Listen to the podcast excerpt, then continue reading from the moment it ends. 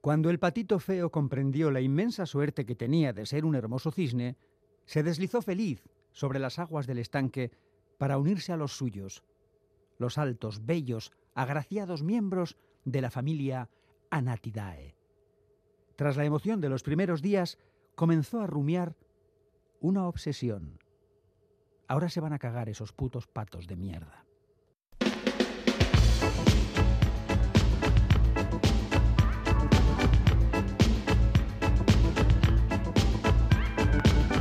Pompas de papel.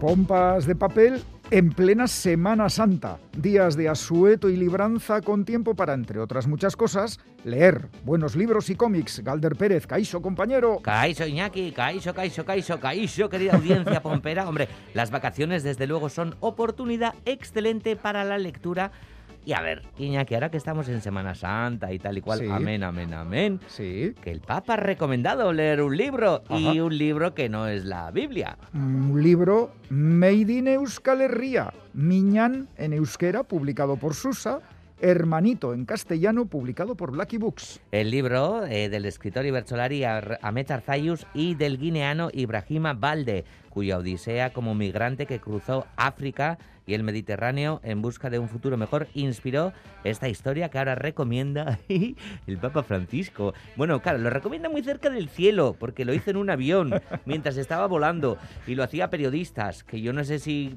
se piensa el Papa que los periodistas como tú sois gente influyente, Iñaki. Pues no lo sé, hombre, igual también influencia divina, que estaba allá arriba, ¿verdad? Un libro, este hermanito, Miñán, eh, entre los muchos que podéis elegir, y varios ya los sugerimos la semana pasada en la bodeguilla de Pompas. Para que nadie diga que no sabía qué leer en estas vacaciones. El gran objetivo de todo el equipo de Pompas, Félix Linares, Chani Rodríguez, Ane Zabala, Quique Martín, Iñaki Calvo. Begoña Yebra, Goisal del Andabaso, Roberto Mosso y Galder Pérez. ¡Empezamos!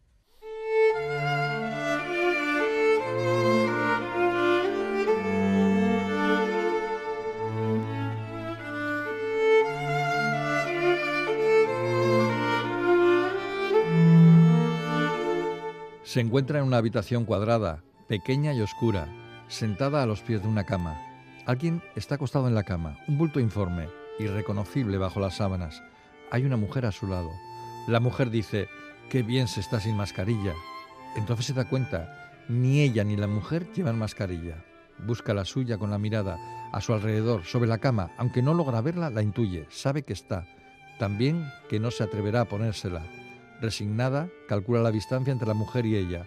Un metro escaso. Luego observa la puerta. A la derecha de la cama. Está abierta. A continuación gira la cabeza a la izquierda, hacia la ventana. Cerrada. Está cerrada. Se levanta y la abre de par en par. Aún no le ha dado tiempo a apartarse cuando alguien desde el otro lado la vuelve a cerrar bruscamente.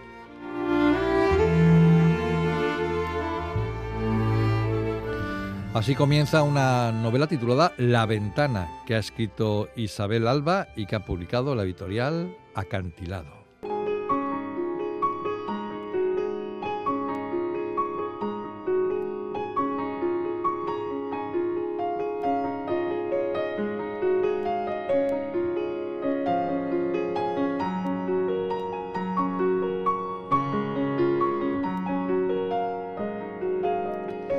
Creo haber dicho en este programa que La Danza del Sol, la anterior novela de la escritora, guionista y fotógrafa madrileña, pero donostiarra de residencia, Isabel Alba, fue uno de los mejores libros que leí en 2018. Era un retrato bastante amargo y lúcido de las relaciones familiares que se cerraba con uno de los finales más sorprendentes de la literatura en lengua castellana reciente. Y no solo era la historia, sino también el punto de vista adoptado, porque todos los protagonistas del libro tomaban en algún momento la palabra. Era una novela coral en el sentido más preciso de la palabra. Ahora Alba nos sorprende con otra mirada a nuestro mundo cotidiano, concretamente a ese que nos ha marcado la vida durante los dos últimos años, la pandemia de la COVID-19. Para hablarnos de este terremoto que nos trastocó la vida, Isabel Alba pone el foco en una mujer solitaria, cercana a los 40, que malvive con sus trabajos de ilustración. En principio la pandemia no debería haberla afectado mucho en el plano laboral porque trabaja desde casa, pero antes de la crisis sanitaria ya estaba inmersa en otra crisis, la del descenso de los encargos que le había dejado en situación muy precaria. y el principio del encierro será para ella desolador, porque su amante, una librera con hijos, muere de COVID en un hospital. A su desequilibrio contribuirán además sus vecinos, que dejan abierta la puerta del relleno de su casa y al recriminárselo comenzará una batalla por mantener abierta la ilustradora o cerrada la vecina, la ventana de la escalera que permite una cierta ventilación del entorno. Isabel Alba lo cuenta muy bien a través de los dos cuadernos que la protagonista escribe o intenta escribir y que ella denomina Lo que se ha roto y lo que queda, y de los collages de la propia artista. Para ello utiliza una tercera persona muy cercana a la protagonista que parece encontrarse dentro de su cabeza. Y así conocemos sus angustias, su cansancio, hondo, extenuante, invencible, su ira contra sus vecinos y su familia, que no deja de insistirle que vuelva al pueblo y deje la ciudad, con lo que le ha costado a ella su independencia sus miedos, porque un posible contagio le obligue a ser internada y morir en soledad, sus obsesiones con frases que se repiten de vez en cuando. La escritora ha sacado su cámara literaria y el retrato que ha obtenido de la pandemia y sus consecuencias no nos deja en buen lugar, a pesar de la apariencia de solidaridad de las primeras semanas. Cada vez menos gente vota para asegurarse un futuro mejor, sino para defenderse del presente. Pues eso, gran novela, gran escritora. ¿Que no conoces a Isabel Alba? pues ya estás tardando. Su último libro se titula La ventana y lo ha publicado Acantilado.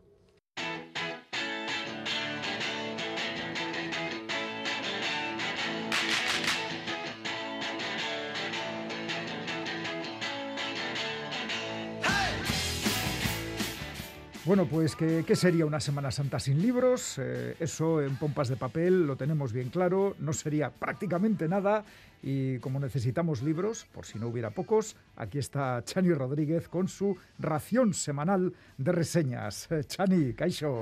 Caixo, Iñaki, aquí en Semana Santa no te libras. No, no, no, no ¿Eh? ni, ganas tampoco. Y que no falte, además. Eso, ¿eh? es que ahora hay más tiempo para leer. Eso, estamos insistiendo mucho en la idea, aprovechad el tiempo para esa ese paseo campestre, esa estancia playera, ese viaje que teníais ahí en mente y en medio o en un ratito aprovechad para leer libros, cómics, lo que caiga en vuestra mano. Bueno, aquí van unas sugerencias. Eh, Chani, eh, ¿con qué empiezas eh, la lista de hoy? Pues la primera es una primera novela de una escritora navarra, Laura Chivite, muy joven, porque nació en Pamplona, en Iruña, en 1995. ¡Qué joven! de verdad que sí. Estudió literaturas comparadas en Granada se especializó en la conexión entre literatura y cine. Y bueno, desde hace cuatro años reside en Madrid, donde ha cursado algunos másters y trabaja, entre otras cosas, de, profesora. Su primera novela la ha publicado Caballo de Troya, se titula Gente que ríe, y tiene un planteamiento que a mí me ha llamado bastante la atención, porque los relatos que componen el libro trazan una panorámica en sentido inverso al curso de la vida. Van desde 2060 hasta 1995, año en el que, como hemos dicho, nació la autora. Eh, es un libro virtuoso, desacomplejado, incluye situaciones distópicas, como es lógico también, debido al planteamiento cargadas de, hallazgos y de, melancolías. Eh, los personajes rejuvenecen, claro, y se miran desde ángulos diferentes que van y vienen y se cruzan por azar, por azar perdón, con personajes tristes y alegres, paradójicos e imprevisibles. O sea que Laura Chivite lo que pone en marcha es la máquina del tiempo, la movió la literaria. Uy, qué interesante. Bueno, pues estaremos, estaremos atentos a este libro y atentos también al siguiente que nos vas a recomendar. El siguiente es un descubrimiento porque... Oh, qué bien, qué bonito es eso. Adelante. Sí, eh, Páginas de espuma suele eh, publicar volúmenes en los que reúne las obras completas o todos los cuentos, ¿no? De, ya sabemos que es una editorial especializada en relato, pues de algunos autores, ¿no? Tiene mucho cuento y del bueno, además. Ha publicado ahora los cuentos reunidos de Amparo Dávila. Eh, este, no la conocía, la verdad. Nació en México en 1928, obtuvo el premio Xavier Villaurrutia, ese apellido vasco ahí, en 1977. Se le otorgó después la medalla de Bellas Artes, en reconocimiento a su trayectoria, o sea que es una mujer, un hombre importante en las letras eh, mexicanas. Eh, falleció en, en, 2020, Amparo Dávila. Pero nos queda su literatura. Sí, el estilo cuentístico de esta mujer fluye con sencillez y con detenimiento, abarca una amplia gama de emociones humanas, sus personajes se enfrentan al miedo, a la soledad, a la muerte, a la locura, productos de una presencia indefinida e inquietante.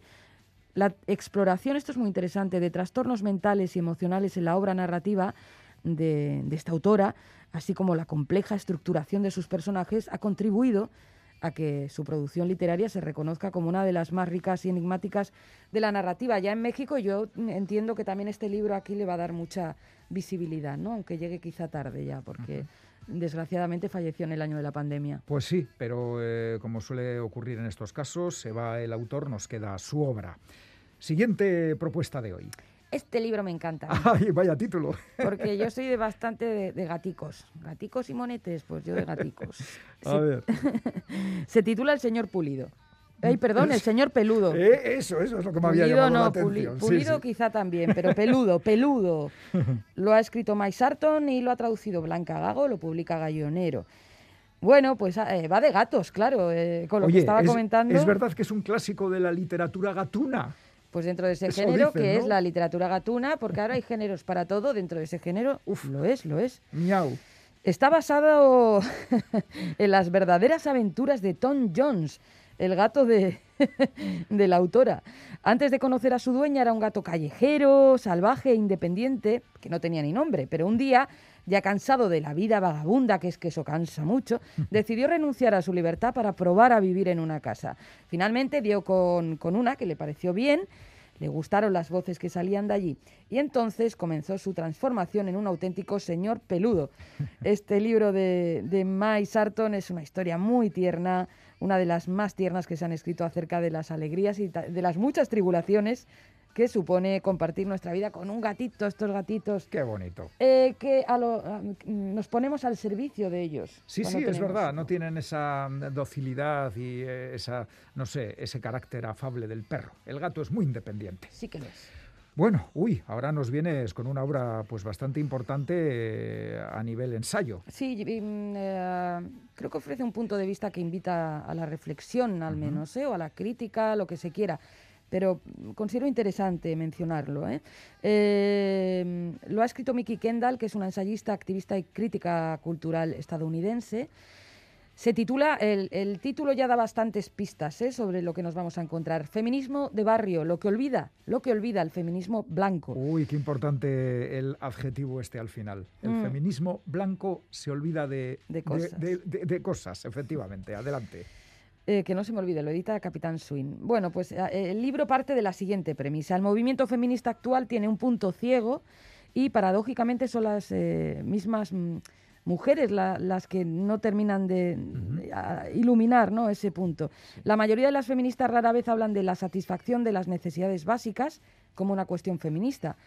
Pero la inseguridad alimentaria, el acceso a una educación de calidad, los barrios seguros, un salario digno y la atención médica son también cuestiones eh, que están relacionadas con ello. ¿no? El hecho de que muchas feministas se nieguen a dar prioridad a estas cuestiones no ha hecho más que exacerbar Dice la autora, las discordias internas, además las feministas blancas prominentes, sufren su propia miopía con respecto a cosas pues como la raza, la clase, la orientación sexual. Es una colección de ensayos mordaz. Desconozco, posiblemente no todo el mundo esté de acuerdo, puede que otras muchas personas sí, pero siempre es una invitación a, la reflexión, ¿no? Y, por tanto es algo enriquecedor, echarle un pues vistazo. Seguro que sí, tiene muy buena pinta. Y terminamos con un libro que, que a ti te interesa bastante, ¿verdad, Chani? Eh, sí, Porque compartes, compartes micrófono con uno de sus autores. Comparto micrófono en esta casa los miércoles a las 10 de la mañana en Boulevard con Juan Ignacio Pérez Iglesias y él ha publicado eh, Los males de la ciencia junto con Joaquín Sevilla Next Door Publisher. Em, ¿Qué nos dicen Juan Ignacio? Pues muchas cosas. A ver esto cómo se resume. gracias a la ciencia, la actual eh, es la época histórica en la que, a pesar de, todos los pesares, la gente vive en mejores condiciones. Esto parece que tenemos que compartirlo. Pero al igual que organismos vivos y entes sociales están expuestos a la vez a amenazas procedentes del interior y peligros del exterior, la ciencia como empresa colectiva también se encuentra sometida a riesgos externos e internos. Y los internos son los más insidiosos. Es un libro que ejerce la autocrítica. ¿eh? Concierne... Juan Ignacio es científico. claro, los males de la ciencia. Conciernen a quienes formamos parte del, sistema, por eso, eso dice él, ¿eh? por eso nos interpelan de forma directa. A ver, el libro trata de identificar los males de la ciencia para ponerlos de relieve, advertir del riesgo que representan y señalar la necesidad de, ponerles remedio. Comienza con una descripción muy somera de la ciencia y sus valores El repaso de los, malos, de los males que la aquejan se inicia con la desigualdad de oportunidades para su disfrute y ejercicio. Continúa con sus problemas de funcionamiento y en particular del sistema de publicaciones. Después vienen las malas prácticas también, la falta de integridad y sus consecuencias, la mala ciencia, vamos. Y eh, analiza a continuación las implicaciones éticas también de la actividad científica. El repaso de todos estos males termina con su relación con la política y la comunicación. Y en el último capítulo, y esto está muy bien, porque no todo es poner Lo pegas o críticas y no, no proponer luego alguna vía de solución, pues en el último capítulo se ocupan de los remedios ¿no? que tienen o que tendrían estos males de, de la ciencia. Eh, Juan Ignacio Pérez Iglesias es catedrático de Fisiología en la UPV y Joaquín Sevilla es catedrático de Tecnología Electrónica en la Universidad de Navarra. Los males de la ciencia. Pues bueno, estos son los títulos, vamos a repasarlos. Empezamos con Gente que ríe, escrito por Laura Chivite y publicado por Caballo de Troya. Distopía desde 2060 y, y desde ahí marcha atrás, qué curioso. Cuentos reunidos, eh, firmado por Amparo Dávila, publicado por La Casa del Cuento por Páginas de Espuma. Literatura mexicana de calidad. El señor Peludo, May Sarton es la autora, la traductora Blanca Gago, publica Gallonero Ediciones. Las aventuras de Tom Jones, eh, El gato. Y cambiando mucho de registro, Feminismo de Barrio, lo que olvida el feminismo blanco, firmado por Mickey Kendall, publicado por Capitán Swing. En el feminismo también hay diferencias en el color. Para cerrar esta, esta lista, Los males de la ciencia, firmado por Juan Ignacio Pérez Iglesias y Joaquín Sevilla, publicado por Next 2 Publishers. A pesar de todo, viva la ciencia, sobre la todo. ciencia. ¿eh? Muy bien, Por Chani, pues es que ricasco y ahora ya sabes que viene el cómic. Así es, estaré atenta. Agur. Agur.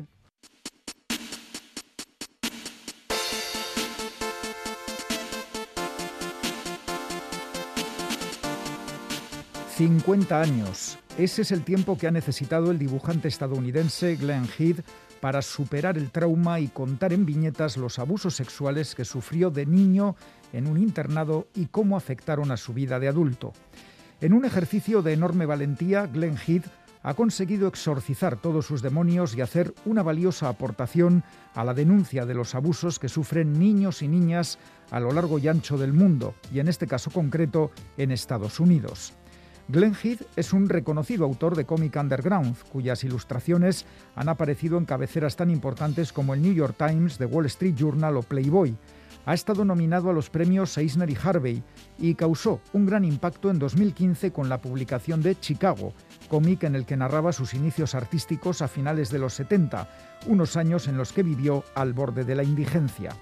Pero ese impacto se queda corto con lo que Glenn Heath desvela en su último trabajo, la novela gráfica Chartwell Maynard, en la que, como decía al principio, pone negro sobre blanco fechas, nombres y apellidos a los abusos sexuales que sufrió durante un curso infernal en un internado que da título al cómic.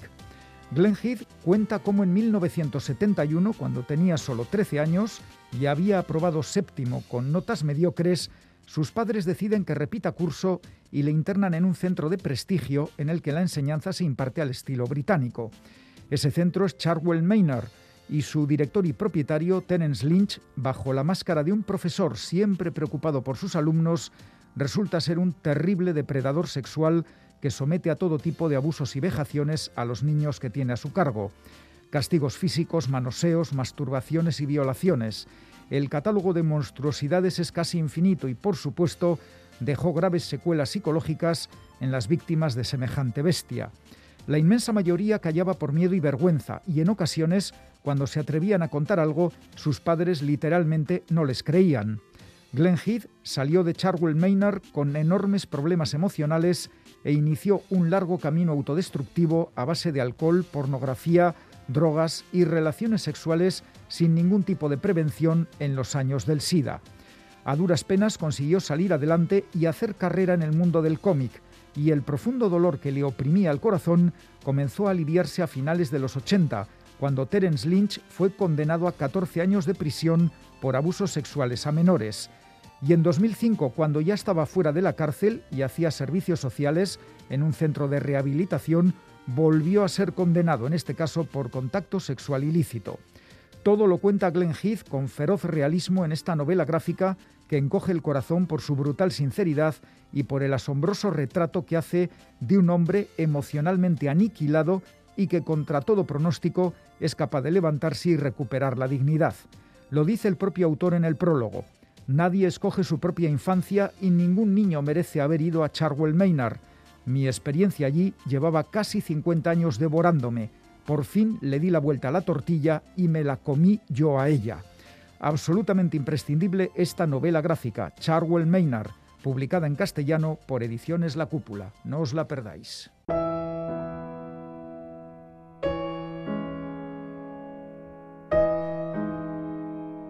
Aquí en la ciudad no se está tan mal.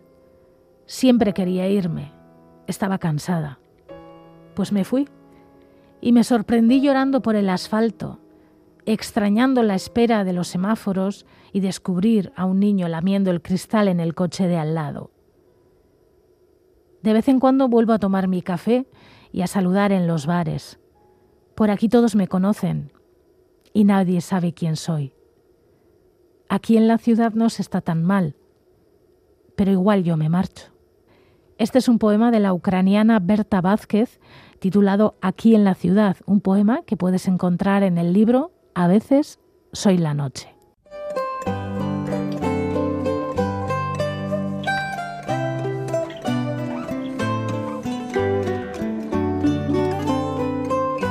La entrevista de hoy en Pompas de Papel tiene su origen en un lugar concreto de Bilbao, la librería Joker.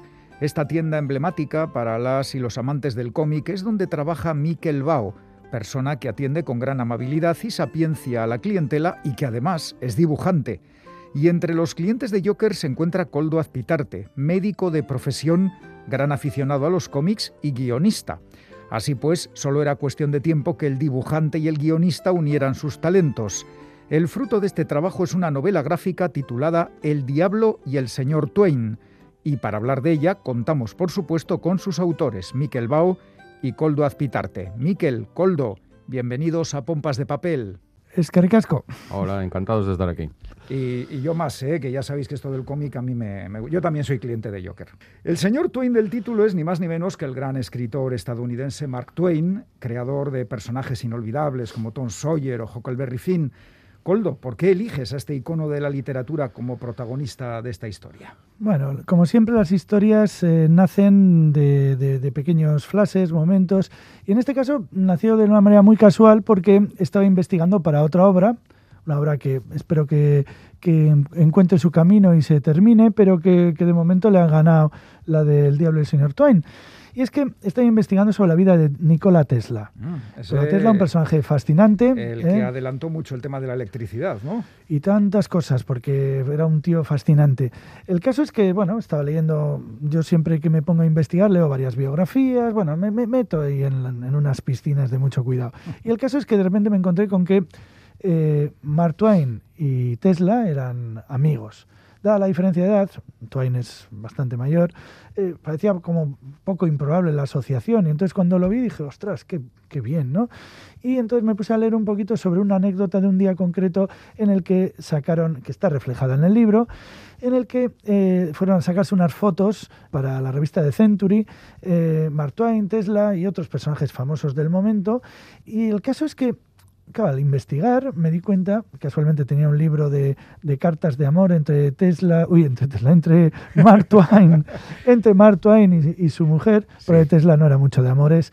Y resulta que ese día había un extracto de correspondencia en el que hablaba de la, foto, de la fotografía que habían ido a sacar con Tesla y comentaba que a la noche había cenado con una empresa, un representante teatral que era Bram Stoker. Bram, Stoker, el, ¿eh? el- el escritor de Drácula. Entonces ahí fue, ahí fue el momento en el que me reventó la cabeza. Dije yo, pero o ¿cómo sea, puede este hombre en- en relacionarse un con en tantos ilustres? ¿no? Eso es, en un Claro. mismo día está viendo a estos dos. Entonces ya me picó la curiosidad y empecé a acumular información sobre la vida de Twain en esta época eh, que es cuando ya él era un hombre mega popular, el equivalente a una, a una estrella de cine de hoy en día, ¿no?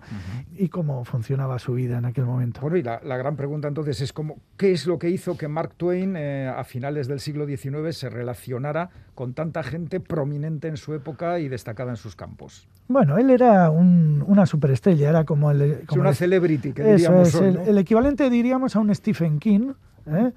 de, hoy en día. Y me parece que la comparación no es, no es eh, descabellada porque era un escritor muy popular y creo yo que el prestigio lo fue adquiriendo en la medida en la que la gente fue consciente del corpus de su obra, ¿no? Y sigue siendo un escritor popular, no es un escritor eh, de estos de lectura para, para los connoisseurs, Efectivamente. Oye, el diablo al que se refiere el título, eh, a ver, voy, a, voy aquí a filosofar un poquito, a intentar encontrarle el sentido a la obra. Se refiere tanto a la propia imagen que a veces tiene Mark Twain de sí mismo, como a la figura del multimillonario tiburón de las finanzas Henry Rogers, gran amigo de Twain, a quien salva de la ruina. Eh, y aquí sale recurrentemente que Mark Twain no se relacionaba bien con el tema de ganar dinero, más bien lo perdía. Bueno, el, Mark Twain era muy bueno ganando dinero, igual de bueno gastándolo. gastándolo o invirtiendo mal, ¿verdad? Eso es. No era un tiburón de las finanzas, era un tipo, pues bueno, ¿qué, qué hace un escritor cuando tiene mucho dinero? Pues invierte en las cosas que a él le interesan, es decir, fundó una editorial. que no eh, salió muy bien. Al principio iba muy bien, pero cuando delegó la gestión en, un pariente segundo suyo, eh, hundió la, editorial a, costa de, a, base de gastar dinero en cosas que no tenía que gastarlo. Y por otra parte invirtió también en una, en una máquina automática de tipografía que lo que pretendía era acelerar el proceso de impresión. Eh, estuvo invirtiendo miles, cientos de miles de dólares en eso y no le llevó a ningún sitio bueno, eh, digamos que si hubiese triunfado eh, sería la leche, pero, pero no hubo suerte. Si encima de ser un gran escritor hubiese sido un gran financiero, ¿verdad? bueno, y ahora que no nos escucha, ¿qué nos puedes decir del trabajo del dibujante Miquel Bao en esta novela gráfica? Bueno, yo siempre digo, y esto es una cosa que aprendí de, de, los mejores, Santiago García es un gran guionista, pero y también es un gran experto en cómic, y, y un día me dijo, y ya te digo, los, los, los, que no somos tan, tan inteligentes como, como él, tenemos que escucharle, eh, me dijo una cosa que es muy importante, y es que las obras nunca son de guionista y de dibujante, sino que son de autores. Es decir, que el guionista dibuja con sus palabras eh, y el dibujante escribe con sus dibujos. Y esto que, que, es muy, que es muy muy visual, muy gráfico, que yo creo que nos da una idea de, lo que quiero decir.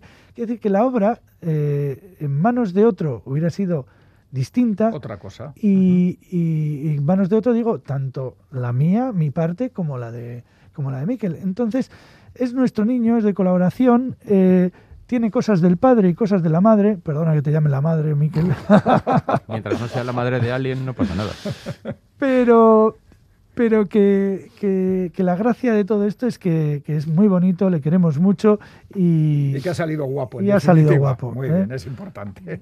Miquel, eh, con trazo sencillo y eficaz resuelves de forma estupenda este trabajo.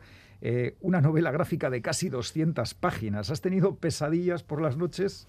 No, afortunadamente no. Es un hombre muy calmado. Afortunadamente no, al contrario, lo he disfrutado mucho. De hecho, me habría gustado poder dedicarle más tiempo y tardar menos de lo que hemos tardado. Pero a ver, los dos tenemos nuestros respectivos trabajos a jornada completa que a ver, que eso Ya os hemos que presentado y efectivamente esto es mm, una, una afición y una, una ocupación, eh, digamos, secundaria. A ver, y que es una cosa que comenzó como historias breves, y que luego se desarrolló y que en un momento dado vimos que tenía potencial y decidimos ponernos a ello y no nos marcamos tampoco un plazo, sino que lo que queríamos era estar satisfechos con la historia. ¿Cuánto tiempo hay en, El Diablo y el Señor Twain que os ha llevado a hacerlo? Aproximadamente yo diría que unos tres años, algo más de tres años. Hmm, tres años.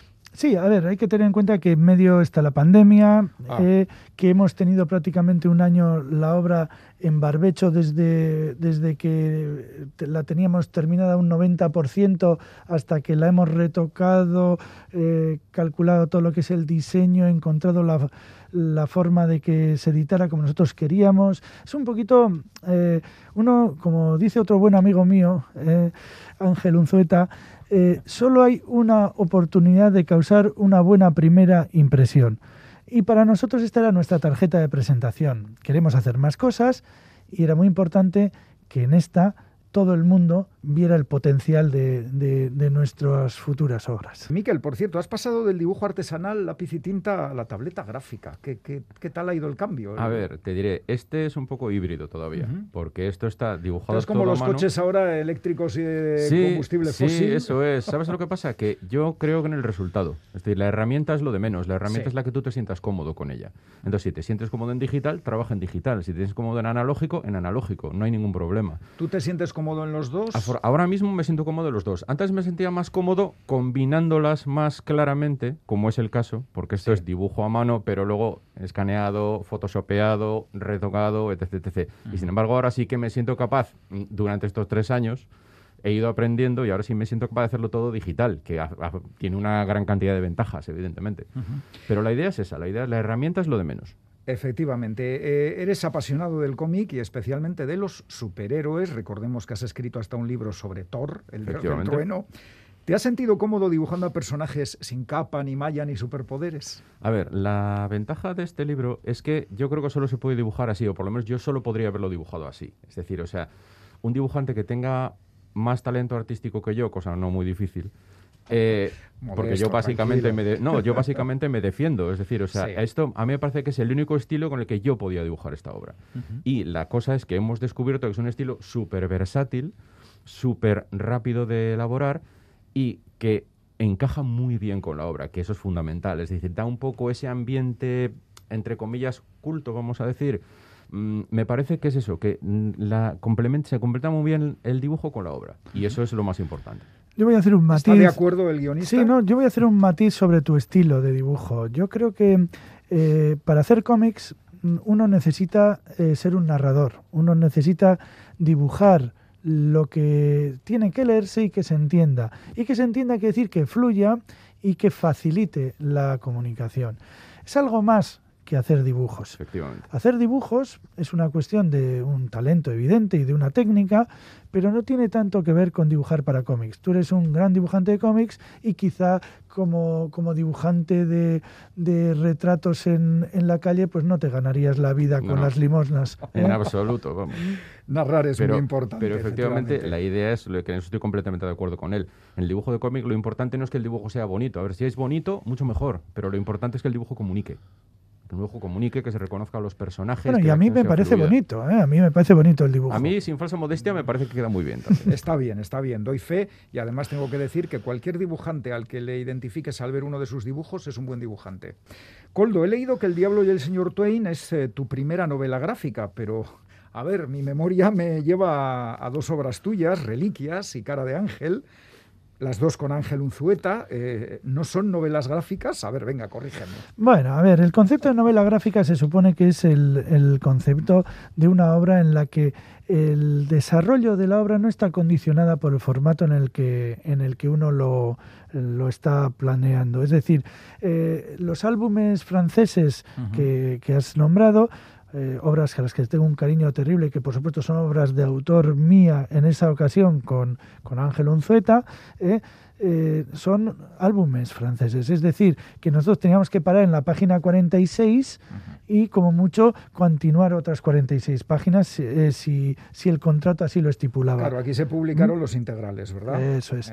Pero el formato lo es, es muy importante a la hora de planificar la narración. Si tú tienes un formato álbum francés, tienes 12 viñetas, eh, entre, pueden ser 6 también, pero tienes un espacio hasta para 12 viñetas en cada página y la página se transforma en una unidad narrativa. En el caso de la novela gráfica, digamos que si hay capítulos hay unidades narrativas, si no hay capítulos es como una novela, tira de principio a fin. Ese es el concepto que lo acerca a la novela. Bueno, Coldo, ya hemos dicho en la presentación que eres médico. ¿A tus pacientes les recetas leer cómics? Bueno, yo procuro disociar, separar bastante mi profesión de, de mi afición. De mi afición por una cuestión de, de salud mental. Es decir, eh, yo no, no les digo a mis pacientes que hago cómics, y a veces algunos sí que me reconoce como, como teórico. Te digo, como si tú les ves, pues no sé, deprimidos o tristes, y por les, supuesto, les recomiendas. Por supuesto, la lectura, y en un programa, en y en un en programa general. como este, eh, decir otra cosa sería de tontos. Eh, la lectura tiene un valor terapéutico enorme. Nos hace viajar a otros sitios, nos hace reflexionar sobre temas de los que no habíamos pensado. En este caso, por ejemplo, eh, por sentarnos en el diablo el señor Twain, hay una reflexión fundamental sobre la identidad uh -huh. y sobre el proceso creativo. A Mark Twain se le ve en, en su última etapa en la vida eh, queriendo escribir una nueva gran obra. Uh -huh. Y bueno, ahí está en ese esfuerzo. Exactamente, pero es un poquito, eh, una, una, de las claves de esta obra es el, el cómo muchas veces proyectamos en, lo de, en los demás nuestras propias mierdas, con uh -huh. perdón. Es decir, sí. que a veces lo que más nos irrita del que tenemos enfrente no es más que un rasgo que odiamos de nuestra propia personalidad. Estas cositas que, que a veces son muy evidentes, yo creo que es el gran tema de fondo de esta obra, que es el hilo que, que sustenta todos los diferentes capítulos y que al final nos llevan a, a, esa conclusión que yo uh -huh. creo que, que, lo eleva a otra dimensión. Sí, no olvidemos que Mark Twain es un eh, seudónimo y, y, que él mismo dice que no habría sitio para dos Mark Twain en el mundo. bueno, Miquel, amante del cómic y trabajas en una tienda de cómics. Uh -huh. ¿Eso es un sueño cumplido? O... A ver, eso, diciendo como dicen en las películas, es mezclar los negocios con el placer. Es que, decir, nuestra, o sea, que ya es difícil. Desde, de hecho, desde que trabajo en Joker tengo mucho más vicio con los cómics. Es así de sencillo, se han sí, vuelto sí. mucho peor todavía. Claro, o sea, porque amplías, es que los cómics ocupan sitio, a ver, ¿verdad? Amplías mucho los horizontes, eh, conoces a mucha más gente que sabe mucho más que tú y a la que simplemente pones la oreja, escuchas y aprendes. Entonces, evidentemente, vamos, sí, sí, o sea, uh -huh. cada vez peor, de hecho. Que decir eh, lo de aprender eh, es verdad, porque leyendo El Diablo y el Señor Twain, eh, uno descubre facetas del escritor y descubre también un, es un retrato de una época, con unos personajes muy importantes que han tenido mucha influencia en cómo ha evolucionado la humanidad y cuya obra pues, ha llegado hasta nosotros, hasta nuestros tiempos. No solo se disfruta, sino que además se aprende. Eh, no podemos terminar sin la pregunta de rigor. ¿Estáis trabajando en algún nuevo proyecto? Bueno, antes has dicho algo, Coldo, que, que, sí. que te gustaría que... No, no, de hecho, la, la de hecho es sí. la respuesta es sí. sí. Antes, antes de siquiera eh, empezar a hablar con editores de, de esta obra, tuvimos algunos interesados, por suerte elegimos el que más entusiasmo ponía y nos sentimos muy contentos con cómo nos están tratando. Uh -huh. eh, antes de eso ya estábamos trabajando en el siguiente proyecto. Llevamos trabajando en el siguiente proyecto ya un buen tiempo porque la parte de, del inicio es, es, la mía, es la que tiene que ir sentando la, la, la base de, de, lo que luego él ha empezado ya. Entonces, sí, es una obra muy distinta, también una novela gráfica en el sentido de, de una duración bastante notable y, y, yo espero que esta vez consigamos ir un poquito, un poquito más rápido y para el año que viene, por estas fechas, podamos estar hablando ya de, de, del, del, siguiente libro. Ya está avanzado uh -huh. y, y, lo único que es que no es por superstición, es porque no me roben la idea, eh, es una historia ah. de una mujer fascinante del siglo XX eh, que yo creo que nos pillará cerca su historia y que la podréis disfrutar. ¿Has empezado a dibujar algo, Miquel? Hemos empezado a hacer bocetos. Algunos ya. bocetos, muy Hemos bien. Así bocetos, empiezan pero, pero la idea es esa, la idea es que esto está en marcha uh -huh. y que va a ocurrir. Es decir, además ahora ya lo hemos dicho en la radio, o sea que vamos, ahora vamos a tener que hacerlo. No tenéis más remedio, efectivamente está grabado. Aquí estaréis para contarlo, en Pompas de Papel. Eso esperamos. Pues recomendamos a toda la audiencia de Pompas esta novela gráfica, El Diablo y el Señor Twain, publicada por la editorial Dolmen, con guion de Coldo Azpitarte y dibujos de Miquel Bao. Coldo, Miquel, enhorabuena por vuestro trabajo y hasta la próxima. Muchas gracias. Es que ricasco.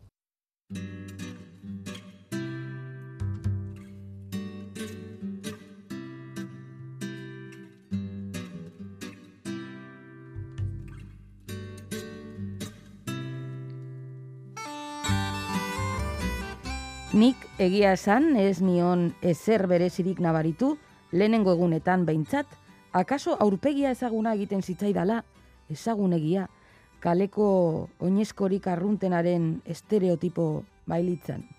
Berandu heldu zen kurtsoa hasi eta laugarren edo bosgarren astean, eta ordurako lehenengo afaria egina genuen.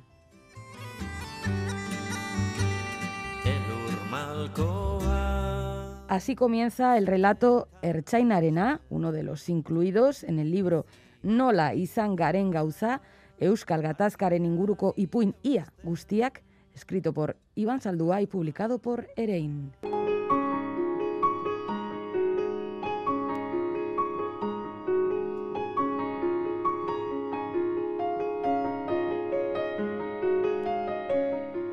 Nola izan garen gauza Euskal Gatazkaren inguruko ipuin ia guztiak es el título del nuevo libro de Iván Zaldúa. Se trata más que de una antología, de una compilación de casi todos los relatos que el Donostiarra ha venido publicando en las últimas décadas sobre la cosa. La cosa es un término que Zaldúa y su cuadrilla empleaban para referirse al conflicto vasco, a la sustancia que impregnaba la sociedad durante aquellos largos años. Este volumen reúne 60 cuentos en los que se percibe el esfuerzo de Zaldúa por poner el foco en situaciones muy diversas y en diversos sufrimientos. Nos encontramos así a archainas acosados en un euskaltegui, a familiares de presos en un viaje eterno por la carretera que lleva a la cárcel donde se encuentra su familiar, a hijos que nunca nacieron porque sus padres fueron asesinados. Como digo, los planteamientos son muy variados y ofrecen a menudo un retrato ajeno al monolitismo, en los que en muchas ocasiones los buenos no son completamente buenos, ni los malos completamente malos. El libro, por tanto, atiende al matiz.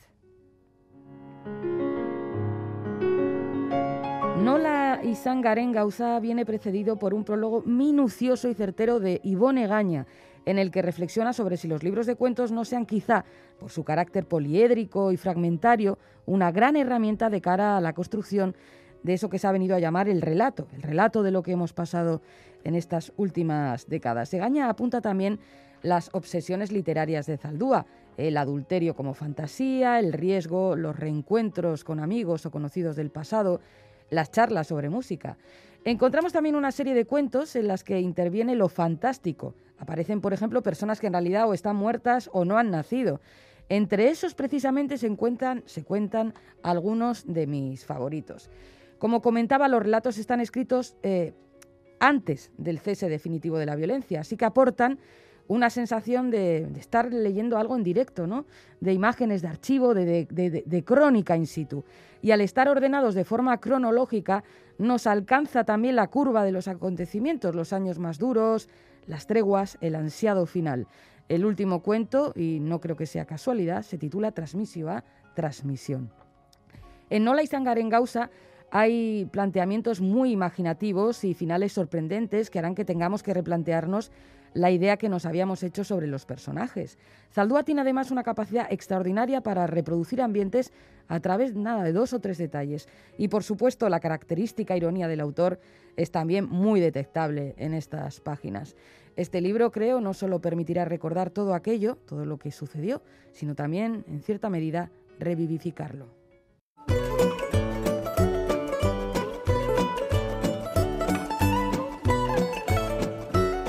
Y tiempo ya para el concurso de pompas de papel. Las respuestas al enigma que nos planteó Bego Yebra los pasados 26 y 27 de marzo son estas.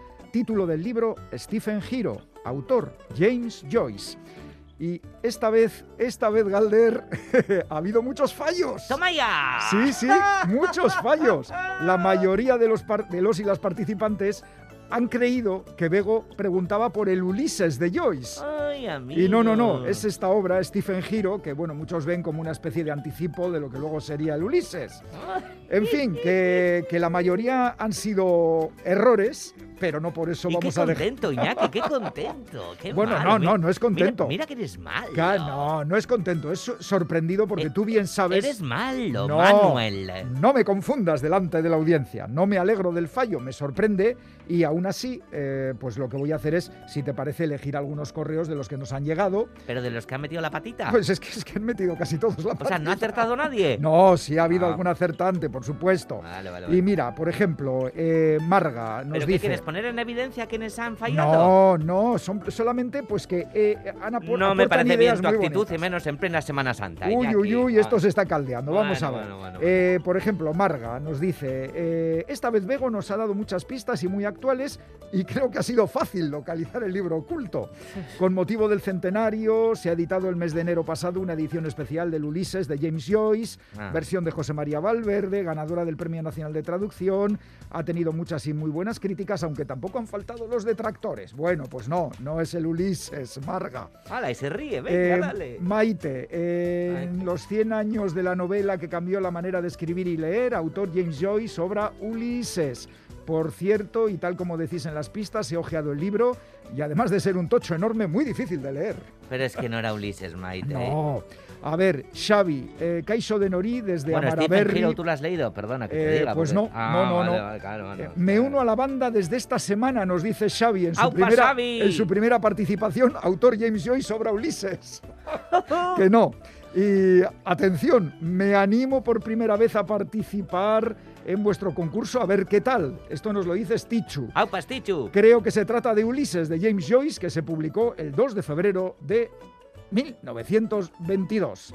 Pero bueno, Stichu, Xavi, hay que seguir jugando. Hombre, ¿eh? que sí, hay que seguir intentándolo. Y por último, Andrés nos dice, siguiendo las vegopistas, voy a por una cerveza negra y canturreo alegremente machaconas melodías de Puff, hasta que aunque no sea el Bloom Day, se me aparece Sam Van Morrison y claro, me doy de bruces con la figura incontestable de James Joyce y la nueva edición del Pues nada, Andrés, cuando quieras Que no. para echar una cervecita de estas Pues que dices para pasar este mal trago. No sé si se pilla. Qué bien traído, qué bien traído, Galder. Bueno, pero te digo que ha habido muchos fallos, pero también ha habido aciertos. Ah, Y entre los pocos y pocas acertantes, tres se llevan el premio de esta semana. venga, va. Vamos a ver quiénes son los que se llevan premio. Ay, espera, Los- espera, espera, que, que- que- quería hacer un poco la fanfarria rollo Mm, eh, Semana Santa.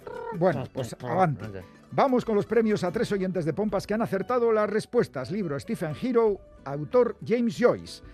El primer lote de libros es para. Clotilde González de Zarau. Ah, para Clotilde, no me queda muy bien, ¿no? No sé. El segundo lote de libros es para un poco mejor, ¿no? Arancha Arostegui de Bilbao. ¡Au, parancha! Y el tercer lote de libros es para Que iba descalzo y se ha hecho daño.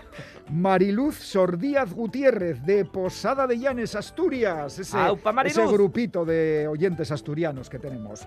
Bueno, pues Soriona, a los tres, Clotilde, Arancha y Mariluz. Os recordamos que para participar en el concurso de Pompas podéis mandar las respuestas a la dirección de correo electrónico pompas.eitv.eus. Y si queréis enviarnos una carta o una postal, lo podéis hacer a esta dirección: Pompas de Papel, Radio Euskadi, Capuchinos de Basurto 2, 48013, Bilbao. El concurso de pompas, pistas para acertar la respuesta, nos las da como siempre Bego Yebra. A ver, a ver, a ver, ¿qué pasa?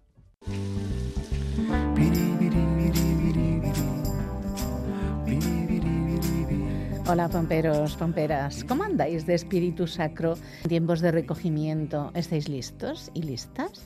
¿O vuestro descreimiento os prepara estos días para el festejo y desenfreno? En cualquier caso, los libros os ayudarán en aquel camino que escojáis y yo aquí estoy preparada para regalar y regalar. Os presentamos un Yo me lo guiso y yo me lo como poético, que viene a ser un que mí misma escribe los versos en euskera y luego mí misma los traduce al castellano. De su obra dicen que es una poesía de la fragmentación, como si el instante fuera su terreno de creación favorito. El instante y la aproximación llena de ansiedad e intensidad. Amante de la música, le gusta la clásica y la de raíz. No en vano ha ejercido como docente en el instrumento que domina Mirri. Sí, Ansorena, que ya estabais despistados. Y la pista definitiva.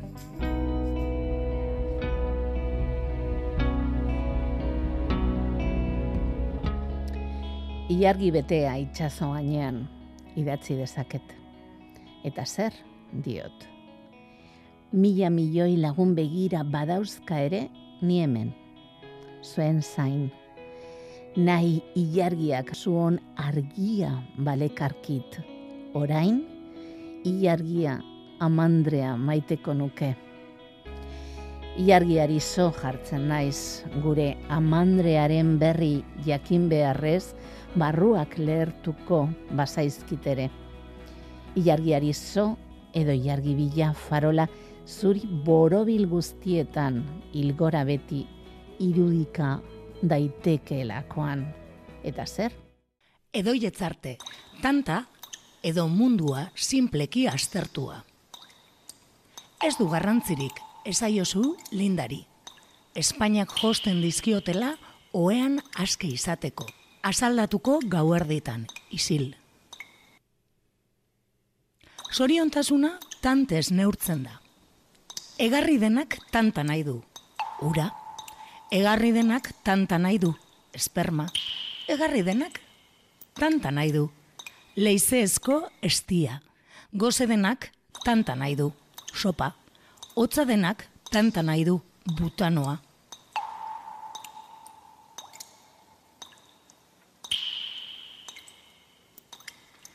Ez du garrantzirik, esaiozu lindari. Espainiak betazalei jostean gaueko erregina zara. Lehoi artean, misil.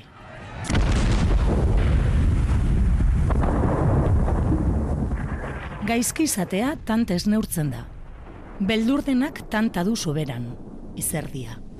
Goibeldenak tanta du soberan, malkoa. Lortutako burutze oro bezarkatua.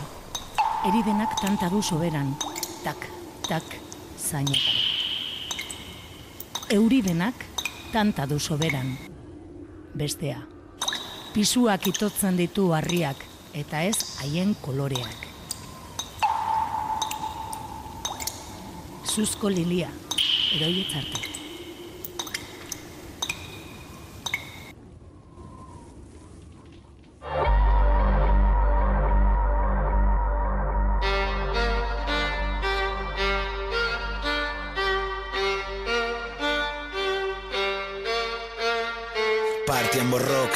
Duzuna Langile doikasle Fight for your rights gugara astuna Recta final del programa. Si no habéis podido escucharlo en directo, lo tenéis en la página web de EITV y en la app EITV Nayeran. Pincháis en radio, vais a Radio Euskadi, Pompas de Papel y ahí están disponibles todos los programas de las últimas temporadas. Kapitalismoa suntzituko dut Ez duzula nahi baina nor zara zu Baniri bakarrik utzi kaput Gora kultura me cago en Dios Con Anne Zavala recitando un poema de Edoy Echarte y una canción de Maika MC en el que el propio Edoy toca el violín, termina este Pompas de Papel Semana Santero. Fíjate, te voy a decir más. Lo que pasa es que ella es muy modestita y no te lo ha dicho, pero eh, Anne estaba en la coordinación de este disco en el que está Mike Samsi, Edoy Oh. Echarte, cabrón, el disco del aniversario de Bilboiría, no te lo ha dicho, pero... Bueno, bueno. ya te lo digo yo que es un temazo. Bueno, hala, a disfrutar lo que queda de vacaciones en el campo, en la playa, aquí, fuera, donde sea, o en las nubes. Y si es posible, dejando algo de tiempo para la lectura de los libros